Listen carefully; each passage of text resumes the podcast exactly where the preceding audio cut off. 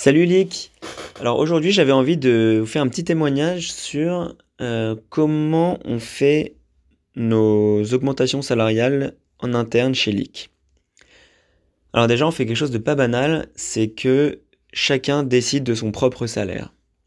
Alors comment on fait? Donc déjà la personne ne décide pas de son propre salaire tout seul dans son coin. Évidemment pour prendre une bonne décision, Déjà, il est de la responsabilité de chacun de s'assurer qu'il comprend bien le contexte actuel de l'entreprise et l'état d'esprit de ses collègues.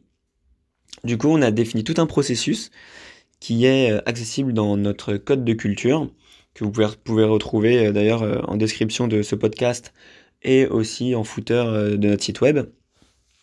donc le processus est le suivant. D'abord, donc moi si, si, je suis un salarié chez Leak et que je dois décider de mon salaire, je commence par une courte période d'introspection et d'auto-évaluation du contexte de l'entreprise, de ma performance et du marché du travail.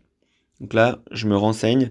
Le contexte de l'entreprise, on a un fichier transparence avec combien d'argent on a sur le compte de la boîte, quelles sont toutes nos dépenses, nos abonnements, le loyer, les salaires de chacun. Donc là, tout est disponible. Je m'en inspire et je m'informe. Je fais une introspection donc sur ma performance. Est-ce que j'ai été bon? Est-ce que j'ai atteint mes objectifs ou pas? Et ensuite je regarde ce qui se fait ailleurs, dans des, boîtes similaires. Ensuite, deuxième étape, j'en discute avec les fondateurs, donc c'est-à-dire avec moi et mes associés, pour avoir leur avis à titre consultatif. Voilà, donc c'est très important. Nous, on n'est pas là pour dire ce qu'ils doivent faire. On leur donne notre ressenti une fois qu'ils ont un premier avis.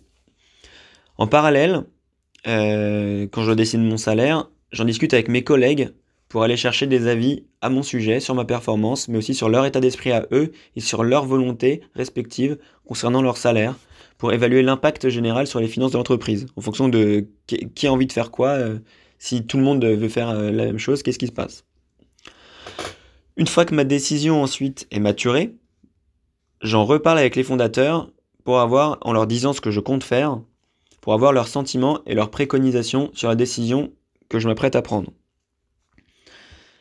Et donc là, nous, juste en tant que fondateurs, si la décision met en péril l'avenir de l'entreprise, que ce soit financièrement ou dans l'état d'esprit du groupe, on se garde le droit de revenir dessus.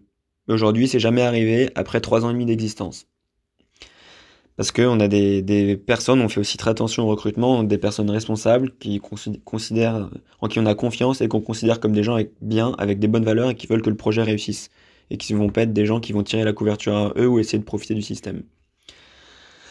Et enfin, donc une fois que euh, la décision est maturée, qu'ils ont parlé avec les fondateurs et qu'on a donné nous nos préconisations, moi, si donc je, je change de salaire, je motive ma décision à l'ensemble de mes collègues en expliquant quel sera mon nouveau salaire pour l'année à venir et pourquoi j'ai pris cette décision.